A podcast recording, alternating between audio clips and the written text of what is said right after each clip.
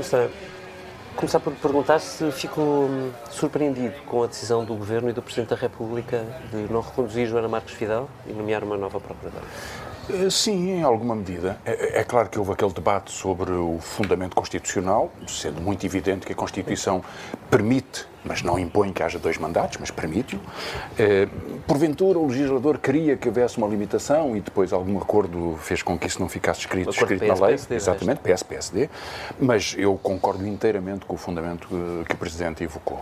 Acho que deve haver a decisão política de eh, se fixar uma, uma, digamos, uma, uma tradição de haver um mandato do Procurador. Isso 12 não anos. implicar uma revisão constitucional para esse ponto, para não, para precisa, não haver mais desculpas? Não, poderia implicar, ou seja, na revisão constitucional acho razoável que se fixe na Constituição esta interpretação, tanto mais que ela parece ser muito maioritária. Mas, na verdade, não é imperativa, não é? É vantajoso, mas não é imperativo. lá tiver, depois ninguém se pode não há mais dizer que pode, não Embora, repare, depois deste, dos últimos procuradores terem desempenhado um mandato e nesta decisão política controversa, fixando que há uma preferência institucional do governo e do presidente atuais para que haja um mandato, acho que fica bastante escrita uma história. Agora, por que razão é deve haver só um mandato? Porque acho que 12 anos é poder demais. Acho que é poder demais, é mais tempo do que a recondução de um Presidente da República, eleito por sufrágio universal direto, é, é um poder imenso sobre a gestão do, dos processos. mandato do Primeiro-Ministro, limite?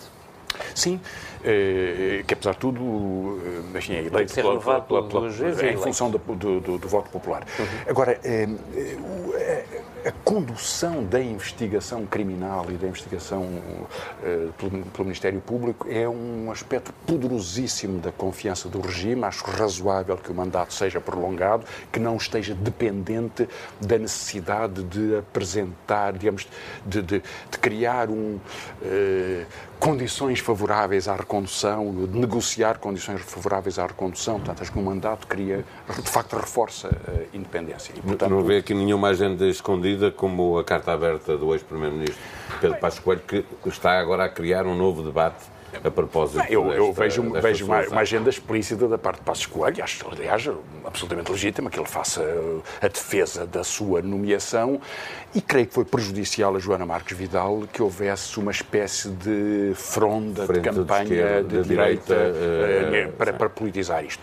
Repare que o CDS meteu o rabo entre as pernas e desapareceu imediatamente depois de ter feito disto uma grande questão da, da sua relação com a República. Enfim, durou pouco. Uh, e, de facto, não há muita razão para durar, não há nenhuma razão para ter uh, uma suspeita institucional em relação a uma pessoa que parece prestigiada para este cargo. É natural Mas que haja essa. Mas seja legítimo que um ex-primeiro-ministro e ex-líder de um partido eh, faça a insinuação que fez naquela carta eh, eh, em relação ao atual Primeiro-Ministro e ao atual Presidente da República? Acho, acho, que tudo isso é mau perder e é, um, e é, um, enfim, é um descalabro do ponto de vista da argumentação. É claro que Passos Coelho tem todo o direito de defender os seus pontos de vista e defender a, a, solução que lhe parece mais adequada e de o fazer nos termos em que entende.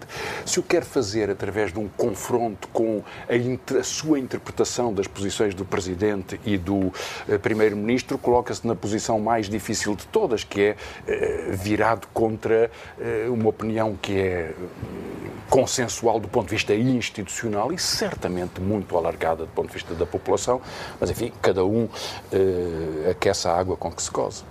O Francisco não acha, portanto, que o ponto do Globo onde esta decisão terá sido mais aplaudida eh, terá sido de Luanda? Não creio. Não creio. Até acho que na questão da condução do, do, do, do caso que envolveu uh, o ex-vice-presidente de Angola, Manuel Vicente, a justiça portuguesa foi frágil. Eh, não pela decisão, porque porventura ela é, é aconselhável por, por, condições jurídicas, mas acho que foram sempre excessivas as interpretações políticas que foram coladas a essa decisão.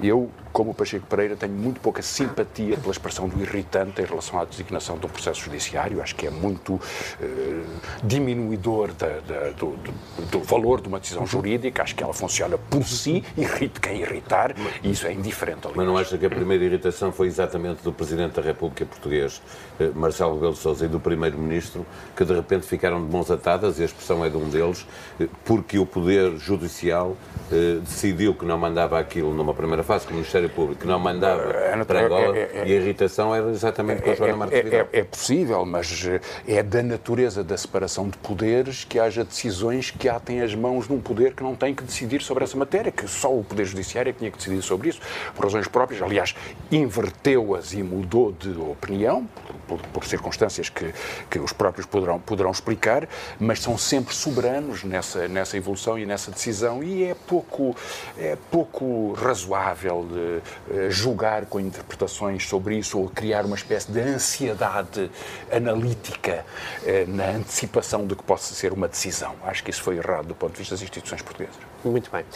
Por esta altura, um, estamos a entrar em direto na TSF, estamos uh, para os ouvintes no Café de São Bento. Hoje, por exceção, não estamos em direto uh, e não são, uh, portanto, 11 da noite, porque o Paulo Baldaia vai, de resto, estar fora do país e o nosso convidado, de resto, também não poderia estar em direto esta semana. Mas nós queríamos mesmo este convidado um, e aproveito para lhe apresentar esse mesmo convidado e por agradecer ele ter vindo. Foi servente de pedreiro quando era muito novo, foi preso aos 17 anos, lutando contra a ditadura na Capela do Rato. Fez greve no liceu, de 15 dias, soube saber, e quase era expulso por isso. Mas revelou-se um dos melhores alunos do país desde então. Hoje é doutorado em Economia. Obrigado ao Francisco Louçã por ter aceito juntar-se a nós. O Francisco foi, de resto, uh, meu colunista no público, mas o Mercado Livre, por, perdoe-me a provocação, acabou por levar para as páginas do Expresso, que é, uh, digamos assim, o jornal do regime. É professor catedrático, comentador na SIC Notícias, comentador na TSF, é conselheiro de Estado, membro do Conselho Consultivo do Banco de Portugal. Francisco, currículo longuíssimo, experiência enorme. Como é que uh, o fundador do PSR se sente na pele de um dos homens mais influentes do país? Bom, passando as pequenas provocações e agradecendo o vosso convite tão, tão, tão cordial para esta conversa especial, não é? um pouco diferente do, daquele registro da entrevista mais, mais formal, e eu, eh, apareceu muito isso. Eh, eu não creio ser uma das pessoas mais influentes do país. Acho que isso é um exagero. Acho que Portugal... humildade. Não, eu, eu, humilde quem pode. Eu, eu luto pela influência. Eu luto pela influência e luto por que eh, a opinião que tenho possa pesar e possa fazer caminho. Eu quero fazer coisas e, sobretudo, ajudar a fazer coisas. Portanto, não há nenhuma falsa humildade desse ponto de vista, mas tenho perfeitamente a percepção do, do país que eu estudei e que eu conheço. Neste país conta o poder económico. E sempre contou o poder económico que é criado pelo Estado. Essa é a história de Portugal, é a história. é a história... sabe que lhe chamam o Cardeal Richelieu desta maioria? Já, já não, mas isso. é um disparate, porque o Richelieu tinha um poder real na corte. Eu não estou na corte, não tenho poder real, não sou cardeal nenhum, não tenho nenhuma, nenhum missal a, a, a citar. Mas repare, eh, em, em, Portugal há poderes efetivos e a ideia só de que uh, tomara eu que o poder das opiniões fosse tão relevante no espaço público que fosse uh, que compusesse a democracia na sua diversidade para encontrarmos soluções e corrigirmos. Mas creio que Portugal está longe disso. Não só e... na opinião, há os bastidores também. Não, esta, mais... esta, haveremos falado sobre isto, esta, esta solução governativa e parlamentar eh, teve o Francisco Louçã logo no início, em algumas das conversas que foram feitas para esta solução poder existir. Não, eu, eu participei numa única conversa, isso é público, no, no, domingo em que estavam a decorrer as eleições, para apresentar eh, uma pessoa enviada por, por, por António Costa, Fernando Medina, a, a, um representante pessoal para uma conversa pessoal e muito informal, aliás, da, que representava a Catarina Martins, para explorar algumas possibilidades que depois seriam discutidas a seu tempo pelas estruturas oficiais, como foram pelo Bloco de Esquerda, pelo Partido Socialista, depois desenvolveu o Partido Comunista e ainda bem, eu sempre disse, aliás, na tal crónica do público, que a, que a valsa se dança a três. Uh, e continuo a pensar o mesmo. Mas isso foi, foi o meu papel por conhecer, por amizade com António Costa, por naturalmente conhecer muito bem a Catarina e ser muito amigo dela, mas por perceber que, como muita gente percebia nessa altura, Portugal estava à beira de uma bifurcação dificílima, que era. Eh, entregar o poder a, a Passos Coelho e a Paulo Portas e continuar o governo que nos tinha governado durante o período da Troika, ou fazer exercer uma nova maioria que nunca se tinha reconhecido ao espelho como maioria no Parlamento, mas que existia em função do voto, aliás, uma maioria muito expressiva, não é? De mais de 50%.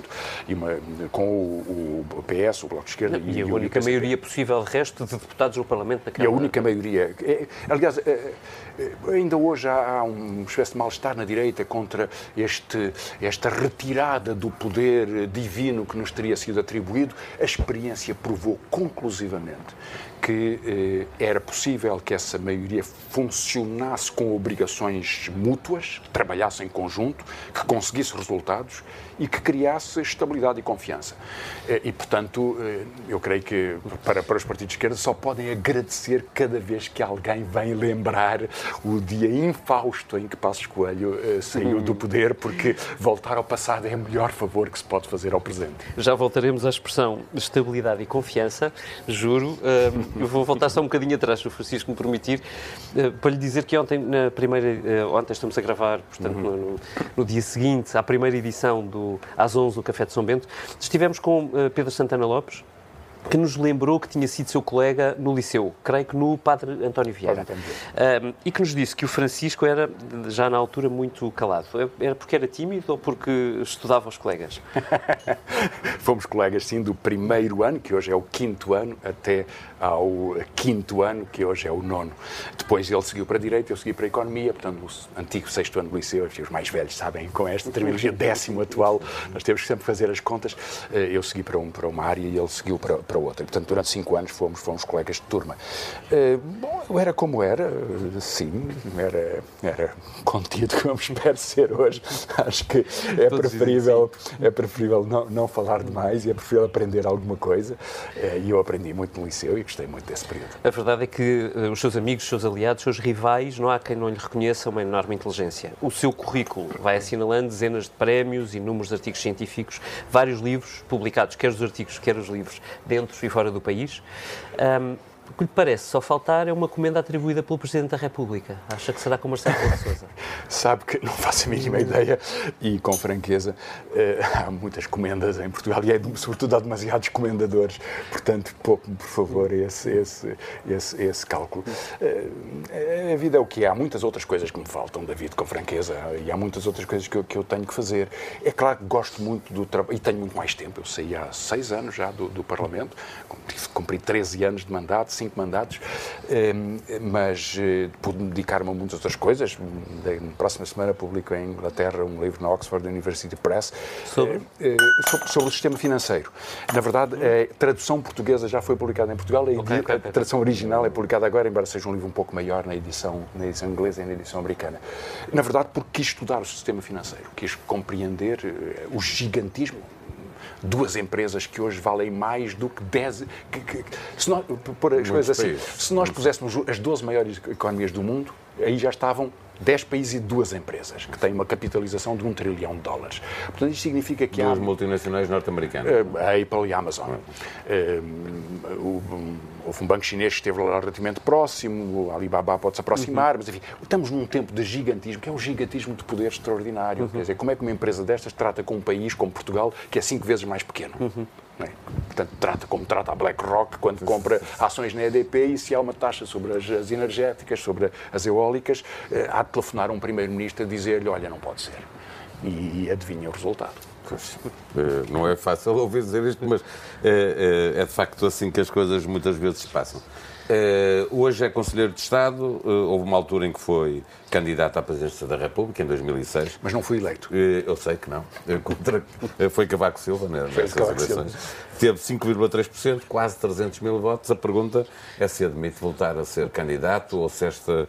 Eu não sei se lhes pode chamar assim política ativa. Eu acho que continua na política ativa, não estando com o mandato. Não, quer dizer. Está na política ativa. Não? não no sentido rigoroso do termo. Quer dizer, política ativa é exercer um mandato. Eu não faço parte de nenhum órgão do, no Bloco de Esquerda, porque achei que era natural que, tendo tido responsabilidades, a nova direção cumprisse a sua Mas função. Mas como Conselheiro de Estado, sente-se a representar o Bloco de Esquerda ou esta Bom, maioria fui, parlamentar? Fui eleito, fui eleito pelo Parlamento numa certo. lista e por indicação do Bloco de Esquerda e, portanto, é o meu partido, é o partido com quem eu me identifico. Eh, esforçar-me-ei sempre para que haja uma solução de governo que seja responsável perante o país.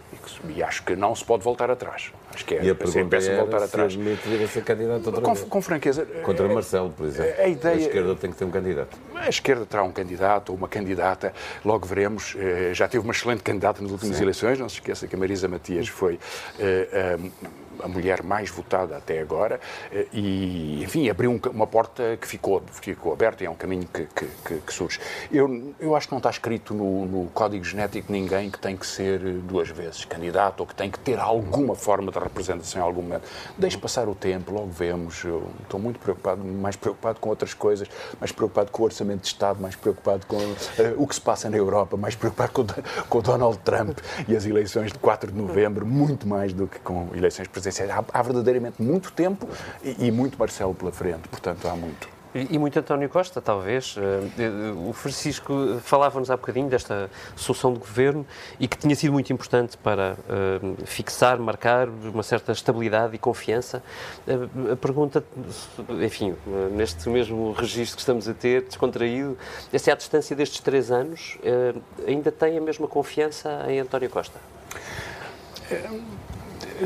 Quer dizer, não, não mudou a minha percepção do que era a escolha difícil que o então secretário-geral do PS fez, e agora primeiro-ministro, era arriscada, foi ousada e foi de imensa coragem. E ele abriu um caminho novo desse ponto de vista. Portanto, mudou o mapa da organização da política portuguesa e isso tem consequências notáveis, incluindo uhum. contra alguns dos desígnios do Partido Socialista porque é isso que dificulta que o Partido Socialista possa ter maioria absoluta, mesmo numa situação que historicamente é difícil de comparar com o passado de eh, dificuldades e tropeções dos grandes partidos de direita. Hum. Eh, mesmo nessa situação, é difícil o Partido Socialista ter maioria absoluta, porque há uma parte do eleitorado que compreende que se tivesse tido maioria absoluta em 2015, não tinha havido um aumento do salário mínimo nacional, ou não tinha havido outras medidas essenciais para o aumento das pensões, ou uma certa tranquilidade social em relação aos males da austeridade. E é isso que eu chamo de confiança. Uh, António Costa é um homem que assume a estratégia do partido, uh, que o faz, uh, enfim, da forma que ele entende melhor, mesmo quando isso significa criar conflitos com os seus parceiros coisa que este governo que é tem feito com alguma. que é o que está a acontecer agora, mas já aconteceu no passado, aconteceu no orçamento anterior. É? o, o episódio da, da aprovação e depois da desaprovação eh, da, taxa eh, da, da taxa de renováveis, e ninguém sabe sequer que, pouca gente se lembra, que até foi uma espécie de truque parlamentar, porque a proposta do PS sim, sim, até entrou fora de jogo. Sim, não, depois, não, sim. sim e, e, e, a, e, a, proposta para corrigir a proposta aprovada até foi entrou, entrou fora, de, fora de tempo. Mas enfim, daí há um mínimo de de, de, de cordialidade parlamentar que aceita que, que, possa, que digamos que a verdade da votação seja muito mais importante do que uhum. o, o, o, subterfúgio da, da, da, formalidade. E, portanto, a votação verdadeira foi essa, e isso, evidentemente, é uma deslealdade imensa. E, e tem acontecido com alguma frequência, não só por causa deste episódio, ver o presidente do Partido Socialista a submeter-se ao vexame de repetir mentiras e de a refazer sistematicamente durante uma semana. Não houve uma reunião, nunca se discutiu, afinal discutiu-se na semana passada, afinal não discutiu na semana passada, discutiu-se noutra semana. Talvez tenha falado por alto, mas falou-se por alto numa reunião que era informal com seis membros do governo. Ver este, este, este espantoso espetáculo é uma prova de, de, de, imensa vontade de agressividade.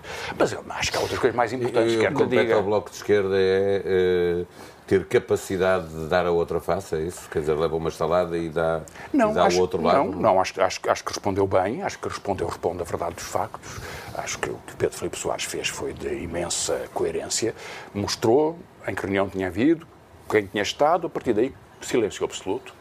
Mas, mas no entanto, mas, passado uma ideia para a opinião pública não. de que o, o Bloco tinha andado a correr, a arranjar uma uma. Eu acho, aliás, Sim, que, isso, que a esquerda, de certa maneira, o, o, o, Partido Socialista e até o PCP ajudaram a que o CDS pudesse colar no Lex a taxa Robles. Sim, o PCP e o CDS fizeram o seu papel, que era atacar o Bloco. Ambos são, têm mal perder em relação às eleições, eu percebo isso perfeitamente.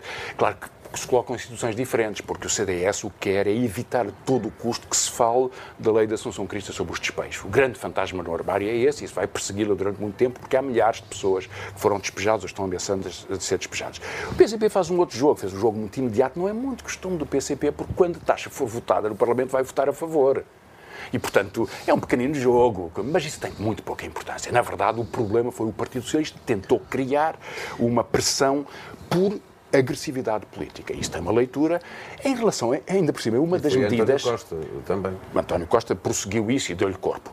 Repare, em relação a uma das medidas que tinha sido discutida com mais antecedência neste orçamento. Eu quero que me digam uma segunda medida que começou a, ser discutida em maio para este orçamento. É raro, deve ser muito difícil encontrar Maio um foi leque de outras primeira medidas. reunião do Orçamento de Estado, foi a, eh, foi a primeira conversa sobre esta medida, pelo menos. Eh, mas, portanto, é difícil encontrar outra medida que tenha sido trabalhada com tanto tempo, com sinais tão positivos do Governo, do Ministério das Finanças. E acha que ainda vai ser possível aprovar esse... Não, acho que agora o Partido Socialista não volta atrás. Acho que o Partido Socialista agora fechou-se na ideia de que, eh, de que não quer. Até porque o Partido Socialista tem uma visão muito ambígua sobre o que é a especulação imobiliária. É uma visão de que, eh, que é muito de mercado, é? que é muito de que há uma espécie de oportunidade. Porquê é que não terminar os vistos gold? Com franqueza que se dissolveram num vendaval de, de, de, de, confusão jurídica e de confusão de gestão política. Porquê é que nós queremos que haja eh, um chinês que não se faz a mínima ideia quem é que é, mais um não sei quantos, mais um americano que não se fazemos a mínima ideia quem é que é, a pôr 500 mil euros e a ter um visto para, para a Europa? Qual é o sentido que isto tem? Não tem nenhum sentido do ponto de vista judicial, não tem nenhum sentido do ponto de vista de segurança, não tem nenhum sentido do ponto de vista económico, porque inflaciona os preços. Não tem nenhum sentido. E, portanto, tudo isto é absurdo. que Rui Rio acabasse por ser eh, o principal aliado do Bloco de Esquerda nesta, nesta não, matéria? Repare, Rui Rio tem esta particularidade que lhe é tão atirada à cara, que é de dizer o que pensa. E ele reagiu como economista. Qualquer economista que não tenha um condicionamento partidário imediato dirá que se há um processo de bolha inflacionária nos preços da habitação, tem sentido criar múltiplas, não é só uma essa taxa era insuficiente desse ponto de vista, mas criar múltiplas formas para a redução da procura excessiva ou para a redução dos custos excessivos. Dou-lhe só um exemplo. Teria um imenso efeito na bolha imobiliária que os suecos e os finlandeses que vivem em Portugal pagassem IRS. Um imenso efeito. E não é razoável, se todos os estamos a ouvir esta conversa pagamos IRS. Sim, Bom, porque os governos desses países Exatamente, e com toda a razão. Para, para e, e, que vergonha que é que Portugal tenha que andar a fingir que há alguma razão económica ou social para que os eh, pensionistas desses países querem viver em Portugal, e eu gosto muito que venham viver em Portugal. Um nigeriano, um sueco, bem-vindos, bem-vindos. Agora, pagam impostos. Porque é que onde viver não pagando impostos no seu país, recebendo um, da Segurança Social? também pagam impostos. Com certeza. Portanto, é absurdo. Agora, todos, todos. Mas repare, está a ver o injusto, o injusto que isto cria. Que, eh, cria uma facilidade para a compra de habitação de pessoas que não estão a pagar os seus 20%, ou 30%, ou 40%, ou 48% de IRS. E, portanto, naturalmente podem oferecer muito mais. E, portanto, isto cria uma procura excessiva, artificial. E, portanto, há muitas formas de corrigir isto. Eu creio que o que o Rio fez, ou outro economista faria, dizer, muito bem, então vamos ver aqui um leque de soluções articuladas, incluindo a criação pelas câmaras municipais, mas que não podem.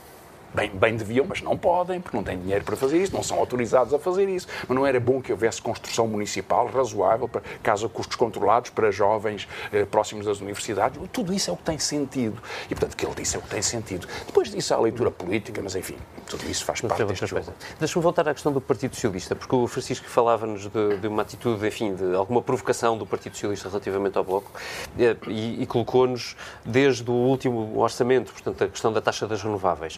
Depois disso, uh, houve um congresso do Partido Socialista sem uma palavra para os seus aliados, houve dois acordos feitos oficialmente com direito à fotografia com o Rui Rio, houve um dito por não dito com os professores, houve um acordo de concertação feito sem aviso prévio ao Bloco, tendo havido uma reunião na noite anterior, uh, houve as cativações sistemáticas de, de, do Ministério das Finanças e uma meta do déficit que foi acordada com o Bloco de Esquerda, com o PCP, mas depois não foi. Enfim, estou a fazer uma listagem, podia ser mais uh, longa, provavelmente provavelmente, eh, porque o Francisco conhece as coisas até mais em detalhe. O seu amigo uh, João Semedo, saudoso, uh, dizia de si que o Francisco pensa a política como um jogador de xadrez pensa ao jogo. Acha que António Costa quer fazer cheque-mate ao Bloco?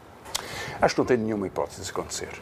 Nenhuma hipótese isso acontecer e acho até que a precipitação do PS e essas imagens de deslealdade, de rasteira e até de cinismo, aquela declaração de aquela entrevista ao público de, de Santos Silva a dizer que era preciso eh, corrigir a posição europeia dos partidos de esquerda e levá-los para o caminho da, era um enfim, da salvação. Opinião, era um artigo de opinião, creio eu. Uma entrevista, enfim, não sei, mas enfim, uma, uma posição vai dar, vai dar o mesmo, mas todo esse cinismo, tudo isso vai contra aquilo que os eleitores exigem ao Partido Socialista e ao Bloco de Esquerda e ao PCP, que é a seriedade nestas negociações. Tem diferenças, bom, mas nisso não há nenhuma surpresa.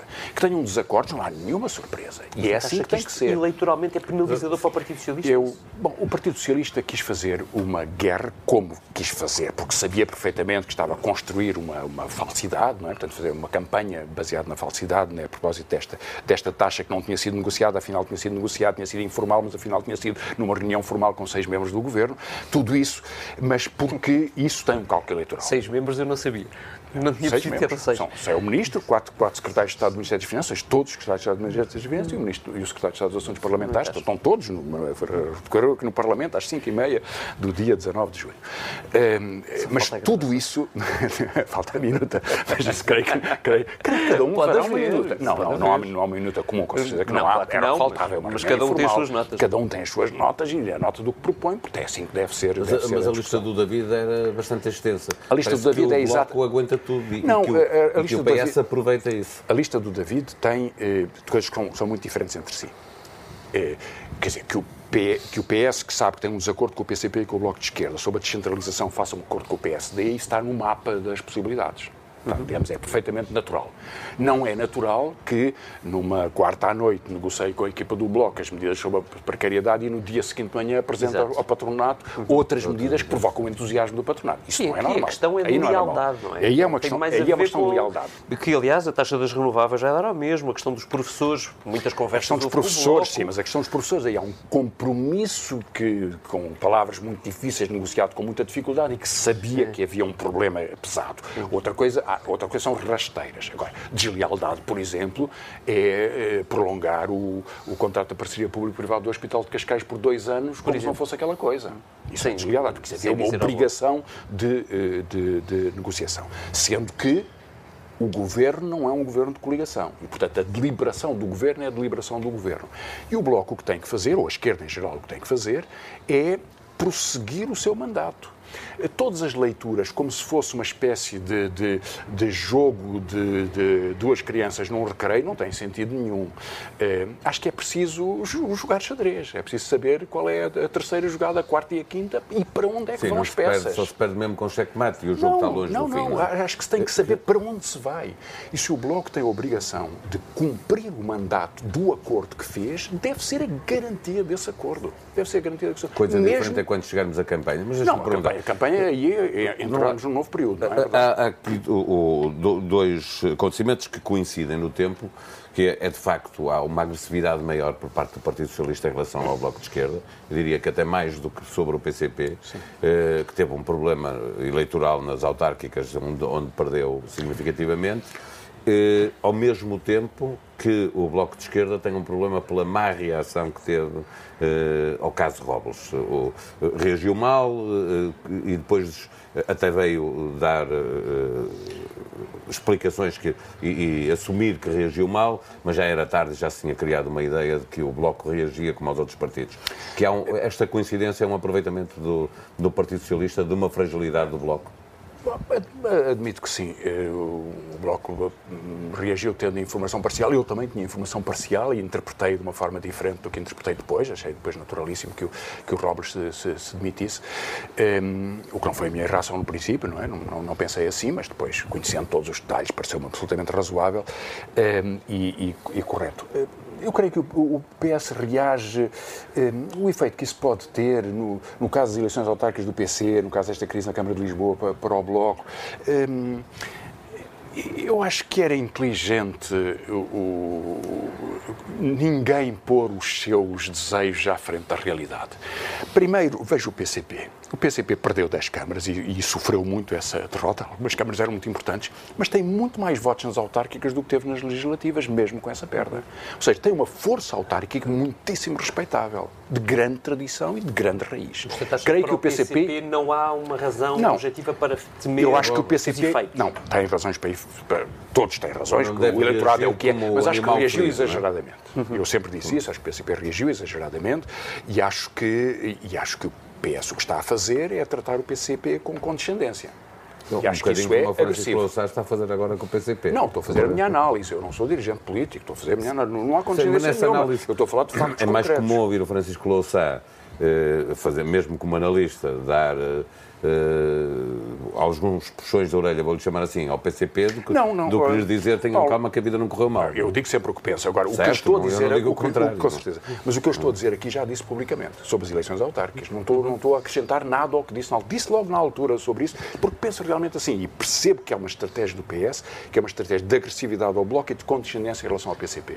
Porque isso pode provocar, hum, hum, porque pensa que eleitoralmente isso resulta dos dois lados. Claro que isso tem maus efeitos no PCP, porque cria eh, tensões e até alguma irritação que eu acho justificada.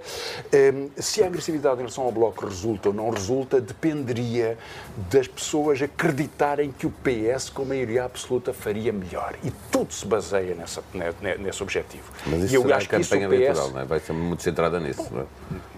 Bom, eh, Carlos César está em campanha eleitoral, não é? Portanto, em setembro tem que fez nesta arriscar-se a ser apanhado numa mentira é porque acha que estamos em campanha eleitoral agora. Fazer isto um ano antes é muito imprudente. É muito mais estratégia. É muito mais estratégia, porque desgasta demais. Repare, o PS, o PS vai dizer durante um ano inteiro o seguinte: a geringonça foi excelente, portanto precisamos de maioria absoluta correu tudo muito bem, precisamos acabar com esta confusão e ficarmos nós com a maioria absoluta. Nada tem sentido. É um discurso que não tem sentido nenhum. Nenhum. E, portanto, não pode elogiar os resultados deste governo para explicar que tem que fazer uma coisa completamente diferente. Não pode dizer que gostou muito de trabalhar com os parceiros para dizer que tem que lhes dar um pontapé. E a realidade é que pesa aqui. Portanto, o que conta, creio eu, numa política sólida é responder a critérios de políticas. O que é que estão a fazer com o nosso Serviço Nacional de Saúde? Como é que estão a deixar de degradar estes, o funcionamento dos hospitais ou dos centros de saúde? Porquê é que não se cumpriu a promessa nos cuidados primários? Como é que se pode responder ao problema da, da estratégia do, do, do medicamento ou dos cuidados continuados? E se, eh, eh, digamos, quem for portador de soluções foge do, deste conflito político que entusiasma uma galeria do Parlamento, que entusiasma algumas sedes do partido e que não tem nenhum significado. Nenhum significado. Se é uma vantagem que eu posso ter agora por não ter nenhuma eh, responsabilidade de política direta, dirigente, é poder sentir muito melhor a inutilidade de uma parte muito significativa destas estratégias. São fechadas em si próprias.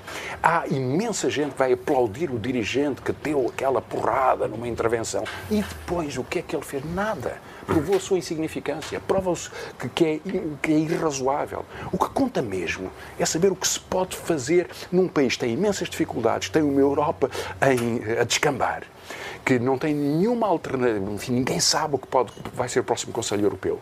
Já viu, a próxima Comissão a Europeia vai ser dirigida por quem? E o próximo Parlamento Europeu? Pelo PPE e pela extrema-direita? A extrema-direita pode ter muito mais votos na Europa Macron, do que o Partido Socialista. Que o Partido Macron quer fazer... Macron com o Renzi e com os cidadãos pode ter mais. O Partido Socialista, que é a peça histórica com a democracia cristã da, da União Europeia, pode ser o quarto partido europeu, se não o quinto. Se não o quinto. E, portanto, o que é que vai ser esta comissão? Quem é que vai ser? O Manfred Weber, o homem que veio da CSU, que, que dizia que não sei o quê, que tinha fechado as portas, ao... na verdade era um amigo do Orbán. Sim, mas provavelmente Repara, o PS está mais a pensar no resultado que vai ter aqui em Portugal. Com certeza. Um pouco não, preocupado com isso, não é? Não, de certeza que está preocupado com isso. O, o António Costa venha da, da Cimeira de julho a dizer chefe do Expresso, Jornal do Regime, como diz, que é a pior reunião que assistiu na vida. E eu tenho a certeza que ele já assistiu a reuniões más. Sim. Eu também assisti, toda a gente que fez vida política sabe perfeitamente, já assistiu a reuniões muito desagradáveis. Agora, a pior da minha vida, o que é que ele está a dizer? Que é que ele está a dizer? Quer dizer, Sim, mas essas ele não consegue influenciar, não é? Acho que é isso que o Paulo está, está a dizer. E eu, eu, eu compreendo isso. influenciar pouco. As, as de cá, para ele, são Pois, é mas o, o, problema é que os ventos nos entram pela janela. Uhum, sim, é? Entram pela janela. Nós não estamos protegidos disso, não estamos protegidos do Trump, não estamos protegidos das guerras comerciais, não estamos protegidos das aventuras financeiras. Não. E, portanto, o que nós temos que criar é uma estrutura que é politicamente capaz e que não anda a navegar segundo necessidades conjunturais do, do, do ponto de um partido ou do outro. Isso não tem, eu, eu sentido que isso tem muito pouco. Portanto, é, é, como se dizia antigamente, é pouquinho demais. É pouquinho. É preciso alguma coisa mais, é preciso alguma outra capacidade. É um adjetivo que o António Costa usou no, isso mesmo. no, no Partido Socialista, numa, por, por isso, por isso circunstância bastante por isso mesmo é que eu particular. Na rentrée do Bloco, o, o Francisco Louçã alertou para a política suja que viria contra o Bloco nas próximas legislativas. Estava a falar da direita ou do Partido Socialista? Não, estava a referir. Eu não me referia, não me referia à política suja contra o Bloco, à política suja como forma de comunicação. A minha, a minha, eu fiz uma exposição, uma conferência, não assistiu, não tinha que assistir, sobre como é que o Trump ganhou as eleições fiz um levantamento sobre a Cambridge Analytica, como é que uhum. 87 uhum. milhões de perfis do Facebook são utilizados por uma empresa que teve como administrador o Steve Bannon. E depois e, portanto, dizia que é muito fácil. É muito fácil fazer isso. isto rapidamente. Rapidamente. E não tenho dúvidas nenhumas sobre isso. Acho que isso, isso, isso, acontece eh, naturalmente. Creio que hoje já há alguma dimensão das redes sociais já reproduz isso. Ainda hoje se reproduz nas redes sociais. Eu sei há seis anos do Parlamento que eu recebo 3.500 euros de pensão vitalícia do Parlamento. E, como é que toda a gente sabe, não recebo um tostão, não tinha direito a receber, não quer receber, não quer saber disso. Era o que faltava. Mas toda, os, os blogs de direita reproduzem sistematicamente isso, portanto, porque acham que é útil fazer isso. Repare, a lógica do Trump não é bem eh, que uma mentira seja grotesca. É que se for grotesca, se for repetida 20 vezes por trolls uh, e por, até por, por, sistemas robotizados, cria uma espécie de aparência de verosimilhança. E, há muito e isto é um mecanismo disso. Que acredito, claro que sim. Atualmente há, há, há, há, enfim, o Salvini. O Salvini tem um, um, sistema, uma das coisas que eu contei nessa, nessa reunião, tem um colega dele de Savona, da Universidade de Savona, fez um, uma aplicação muito simples para medir em tempo real o impacto imediato dos seus tweets que é uma coisa que se compreende, o impacto, e para ver um pouco quem, como e tal. E ele percebeu que, que a imagem de agressividade que lhe é associada pelo facto de proibir a chegada dos refugiados, que são crianças, são mulheres, etc., tinha que ser contrariada, passou a fazer tweets sobre as notas dos filhos na escola. E percebeu que isso tinha um sucesso e reproduziu imenso o seu amor pelos filhos, seu, e portanto passou a ser uma técnica eleitoral, portanto passar a falar da sua vida familiar como se compreende. Mas isto é totalmente cínico, é política suja, portanto é a forma de tentar, neste caso não é denegrir os adversários, enfim, pronto, é no limite da sua é própria margem, mas, mas isso é na sua margem. Portugal agora, pode fazer esse tipo de política. Uh, ela vai chegar cá, não é? Uh, Acha que, é, que é, algum dos partidos que têm hoje assentos parlamentares teria eh, capacidade e vontade de fazer política eh, a esse nível? É difícil dizer. Um, acho que é perfeitamente possível, acho que é perfeitamente plausível, acho que as redes sociais são já uma base suficiente para isso, porque é o único meio de comunicação que não tem nenhuma filtragem, uhum. sendo mais amplo e mais democrático e tendo a vantagem da comunicação mais horizontal, é também o, o, primeiro na história da humanidade que não tem nenhuma forma de filtragem. As outras eram a propriedade da comunicação social e o monopólio, enfim, tudo isso, mas eram formas de organização da comunicação. Agora deixou, isso deixou de existir, portanto é muito vulnerável a essas formas. Este ano houve duas dúzias de pessoas que foram linchadas na Índia porque alguém no Facebook acusou o seu vizinho de ser um pedófilo. Com razão ou sem razão, essas pessoas morreram. E, portanto, foi em poucos meses este ano. Portanto, é perfeitamente possível haver efeitos tóxicos de contaminação que são perigosíssimos. Como é que eles surgirão na campanha portuguesa? Logo veremos. Logo veremos. Agora, eh, eu acho que é importante alertar isso porque já teve sucesso nos Estados Unidos. Porque tem sucesso com o Bolsonaro. Quer dizer, porque, digamos, há, há podemos dizer que, há, que no Brasil sim, há, há, são situações limite, talvez, não é? Portanto, de um meio especial que é a comunicação pública norte-americana, mas nos Estados Unidos, os tweets emitidos pelas centrais russas, pelo menos 60% dos eleitores viram pelo menos um pelo menos um, se não vários, 60% dos eleitores. E que eram as coisas mais extraordinárias que se pode imaginar, não é? Para favorecer o Trump. Portanto, é possível criar, mesmo uma sociedade que nós imaginaríamos mais informada, mais eh, educada, mais eh, crítica, é possível criar barreiras de uhum. mentira e de agressividade, discursos de ódio, como o Bolsonaro que podem ter um impacto nesta, nestas viragens das sociedades. Quem poderia imaginar há um ano atrás que o Salvini é o principal dirigente político de Itália? Quem poderia imaginar isto? Foi de facto muito rápido. O Francisco tem, eh, vou regressando ao cenário das próximas legislativas, tem fé que seja possível um novo acordo à esquerda depois de, de, das legislativas que seguem em 2019? Bom, ainda há muito que fazer até essas eleições. Acho que a forma como lá chegarmos vai ser muito importante. Eh, este orçamento. confiança estou, entre os agentes. Estou a falar da, da forma esquerda. como se corrigem estas tensões, se se corrigem, acho que devem corrigir, acho que é absurdo. A estratégia uhum. de tensão é absurda. E acho que é penalizadora para o Partido Socialista, porque é uma forma de indicar que Já não quer. Já disse isso ao seu amigo António Costa?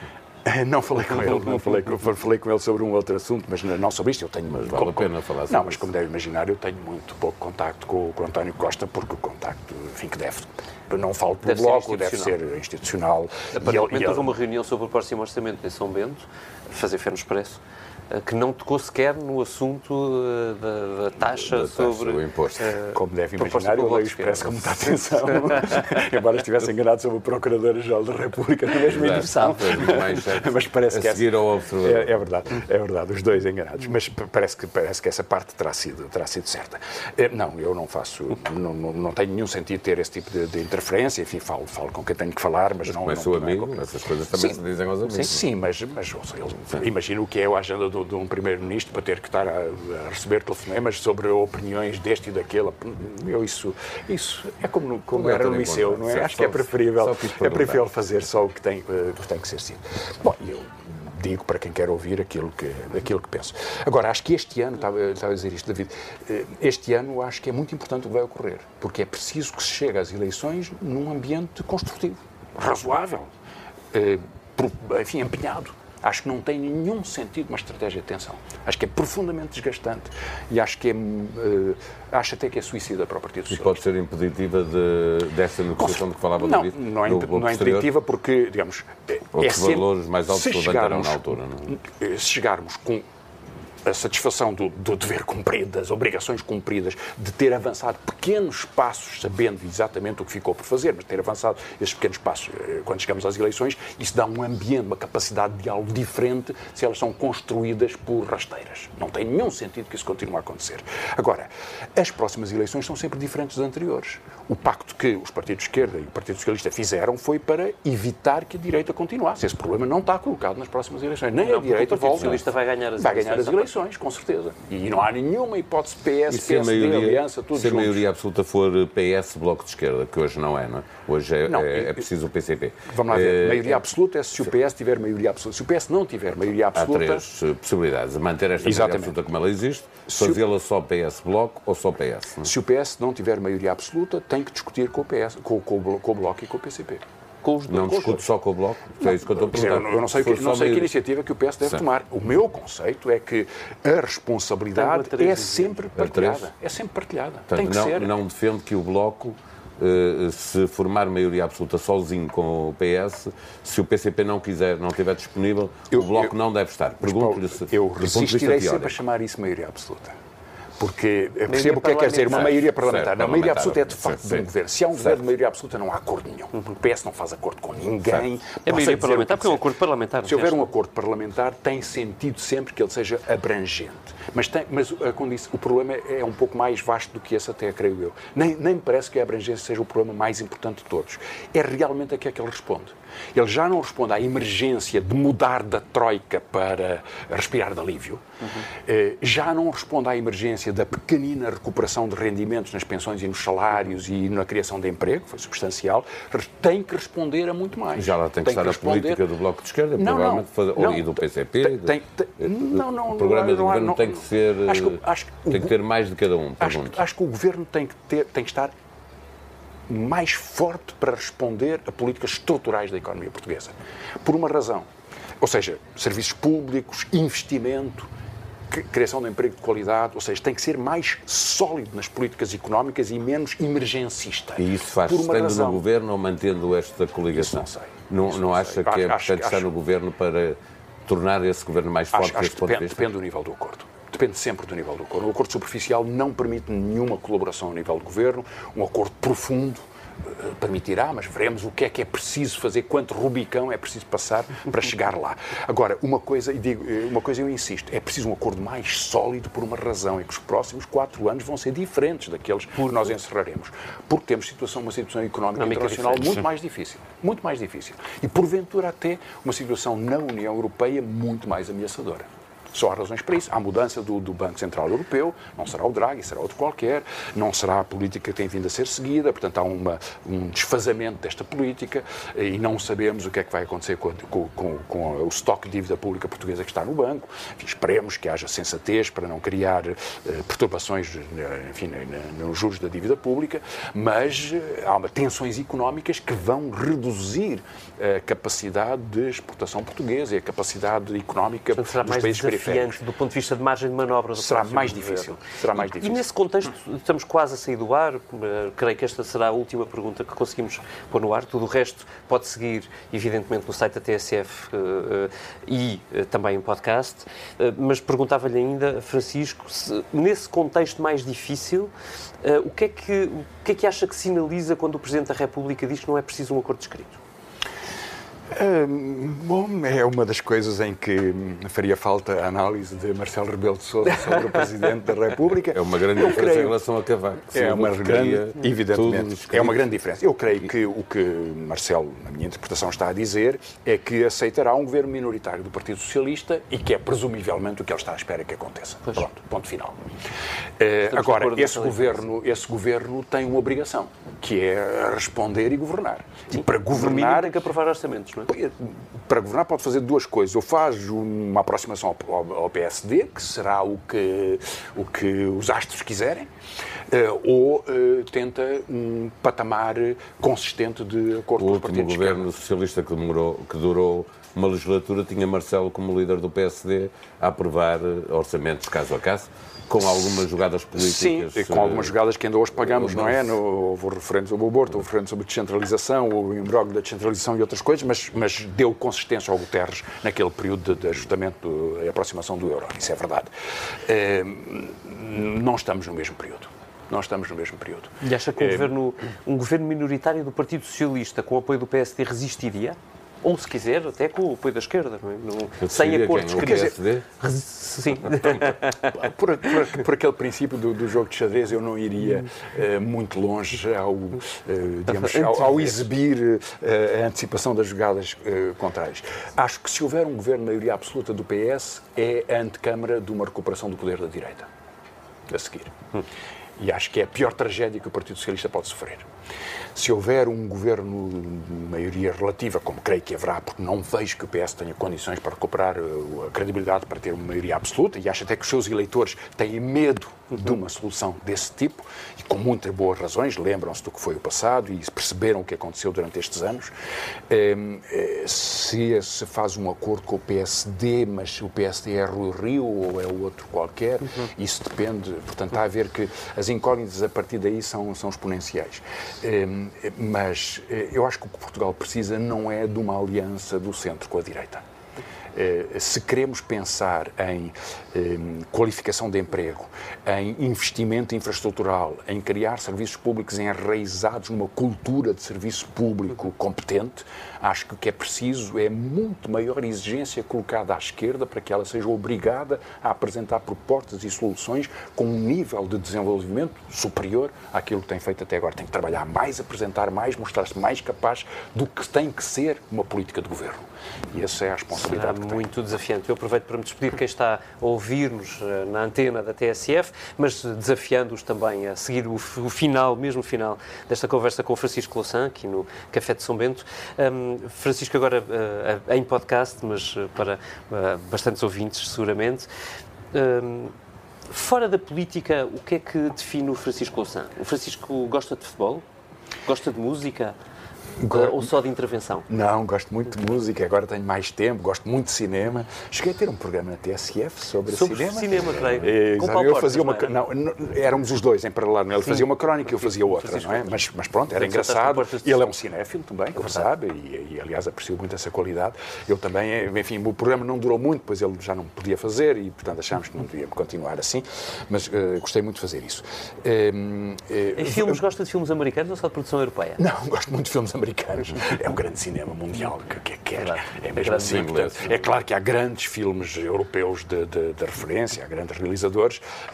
Ninguém me tira o Visconti, ninguém me tira o Ken Loach, ou enfim, outros, pode-se encontrar, mas uh, o cinema de referência ainda é o cinema norte-americano e, aliás, com produções muito variadas. Enfim, veja o último Spike Lee, a forma como trata o Ku Klux Klan, que é divertido, não é? Não é o melhor ah, filme do Spike Lee, não, não, é o melhor filme dele, mas é um filme sólido, suficiente e uma história engraçada, aliás, com uma base verídica. Uh, mas eu gosto muito de cinema. E de muitas outras coisas. Eh, vou raramente, vou raramente ao estádio. Hum, já cozinhei já mais do que, do que Estamos a falar de Paulo Portas, sabe fazer uma bicha suave, não? Não, não sei, eu, melhor, sei fazer uma bicha suave, não, sei, sei fazer uma bicha suave, sei fazer esses eh, frios e outros, mas, eh, mas não é a minha especialidade na, no comentário político fazer bichas suaves ou anunciá-las. Fechava com, uma, com o que se chamaria uma pergunta para um milhão de dólares, que é qual é o melhor pensador de direita em Portugal? Vítor Gaspar? É, Vítor Gaspar é um economista competente e capaz, que faz, faz os seus trabalhos. Não creio que possa ser apresentado como um pensador estratégico da, da direita portuguesa. Mas há um pensador estratégico da direita portuguesa? Tipo, houve um tempo em que a direita tinha o Independente e Paulo Portas e sim, Miguel isso não é bem Cardoso. pensamento, não é? Isso é agito uh, próprio. Sim, já depois próprio. resultou em pensamento político, bem, organização partidária, pelo menos. Sim, sim assim. resultou em espaço Hoje político. a direita está muito conotada deste ponto de vista com o observador. Sim. Vê no sim. observador essa produção de eh, ideológica. Acho que o Observador é um, é um, projeto consistente para a criação de um espaço público de, eh, de criação de referenciais de direita. E tem também, porventura, a ideia de um partido salvífico na, na direita. Tem um problema que é que, sendo criado por ex-esquerdistas tornados direitistas, acho que a sua exibição de arrependimento ocupa mais tempo do que, e nos seus ódios de estimação ocupa mais tempo do que propriamente o seu, o seu trabalho. Eh, eu, eh, de três em três meses, lá escreverei uma frase sobre a dificuldade do, do observador de criar um partido político, sabendo que isso vai desencadear imensas opiniões do observador, absolutamente agressivas, coisa que eu agradeço cada uma delas, porque, por amor de Deus, se eu não fosse criticado pelo observador durante Está três meses seguidos, sentiria caso, muito mal. O Ramos e o Zé Manuel Fernandes. Sobretudo não é exato, O observador também é mais do que não, isso. Com certeza que sim, com certeza que sim. Tem muitos jovens turcos, mas sabe que isso é como aquela, aquela não há festa nem festança sem a Dona Constança, portanto, e todos imitam a mesma coisa, portanto, e eu acho que quanto mais eles atacarem o, o pensamento, as opiniões de esquerda, o bloco de esquerda ou, ou outros, mais eh, vida nos dão, enfim, é, é, uma compensação, é um, um, comércio justo, portanto, de esperar que haja esses ataques e uh, apreciá-los em cada momento. E à esquerda, quem pensa melhor à esquerda em Portugal hoje, Francisco? Um, quer dizer, tem havido vários trabalhos consistentes. Acho que eu li, eu fiz uma viagem ontem, numa conferência que fui fazer a Lolé, estive a ler um texto do José Gil muito interessante, na continuação daquele Portugal uhum. que, ele tinha, que ele tinha escrito sobre a inscrição e a desinscrição, do, digamos, das, das, identidades e das formas de dizer. Acho que é, um, é uma, que, que é uma reflexão muito, muito importante. É um pouco o reverso de Eduardo Lourenço, que pensava mais, digamos, dos labirintos identitários, mas José Gil pensa do, do, de uma forma mais eh, próxima da, da, atuação dos agentes, não é? E da atuação das, das forças sociais. E acho que, eh, digamos, na análise social há, há trabalhos importantes sobre, eh, sobre a evolução histórica, sobre a burguesia portuguesa, sobre o Estado português, sobre a nossa história mais recente, sobre o, digamos, o, sobre o que foi o colonialismo. Acho que hoje há o livro do Miguel Cardina e do Bruno Sena Martins é extraordinário sobre as memórias da guerra colonial e, digamos, sobre o sentimento que é, que é criado. Acho que há um trabalho, acho que é um trabalho interessantíssimo. Ou a Dulce Maria Cardoso sobre o retorno, do ponto de vista do romance, é extraordinário para conhecermos, a, a, mas a partir da literatura também, conhecermos um pouco nós próprios. Quem somos. Muito obrigado, Francisco Louçã, por ter aceitado o nosso convite. Paulo, nós despedimos. Até para a semana. Até logo.